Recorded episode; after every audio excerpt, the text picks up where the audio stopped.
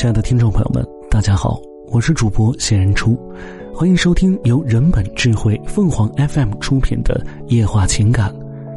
因差异而吸引，因接纳才圆满。婚前打动你的优点，往往在婚后却可能变成了缺点。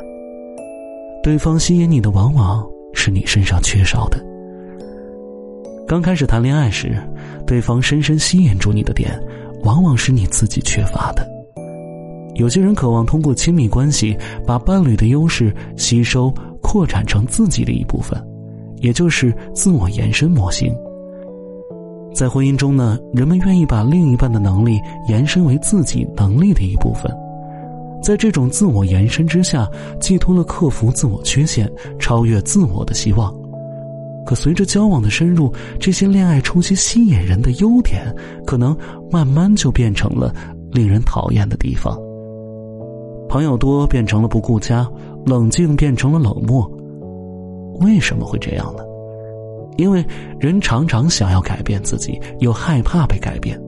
当伴侣间出现差异时，就意味着自己要做一些改变，才能平衡彼此的关系。有这样一对夫妻。妻子小苏喜欢尝试各种新鲜事物，也喜欢用不同的方式带孩子，比如在孩子该午睡的时间还带着孩子在外面玩，等玩够了饿了再去吃饭。可惜丈夫是个中规中矩的人，他带孩子时每天的作息准时准点，丈夫埋怨妻子：“你带孩子太不靠谱，无法保证孩子的睡眠，甚至连孩子准时吃饭都保证不了。”孩子怎么能好好成长呢？而小苏却说：“只要孩子开心就好，什么事情都要去尝试。孩子跟我在一起，自由自在。”这对夫妻彼此之间的差异，成了他们面临的冲突和问题。在我看来，他俩之间的差异，正是两个人长期分工合作、相互配合的结果。正因为小苏注重培养孩子的创造力和主观能动性。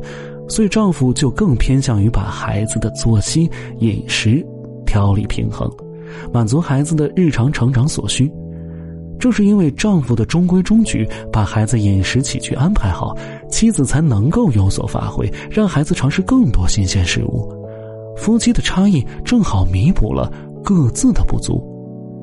差异不是问题，真正的问题在于两个人怎么看待和处理这种差异。这对夫妻来找我时，两人处于僵持状态。针对这种情况，他们可以尝试这些实用的方法：一、理解和接受差异，明白这种差异的必然性和相互配合性，找到差异背后的一致性。只有了解夫妻之间的差异，真正明白差异背后的一致性，对家庭分工进行积极的配合，才能接受差异。二、用商量的语气沟通。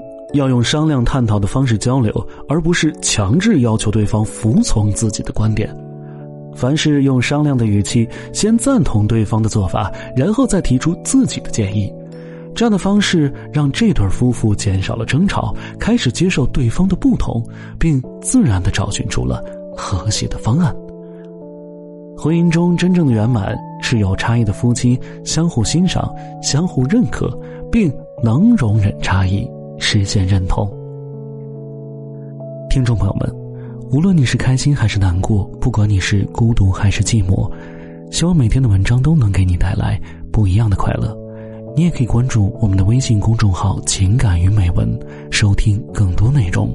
我们下期再见。